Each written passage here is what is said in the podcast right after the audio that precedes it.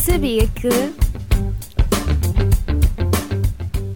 O leite, além de ajudar na preservação da estrutura óssea, ajuda também na regulação da maioria dos processos metabólicos e, consequentemente, na diminuição do risco de síndrome metabólica.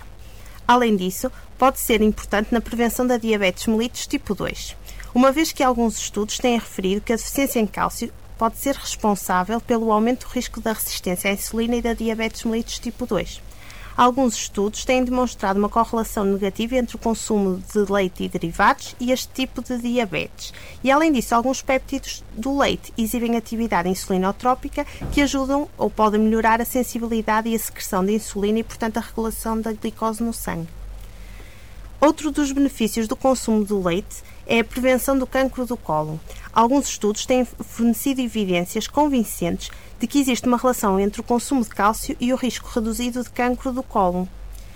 Outros estudos também vêm referir que o consumo de laticínios está associado com o risco reduzido de cancro de mama, mas estes estudos ainda, ainda têm sido alvo de algumas controvérsias. As evidências, no geral, ainda não são suficientes para apoiar a relação inversa e significativa entre o consumo de leite e derivados e a diminuição do risco deste tipo de cancro.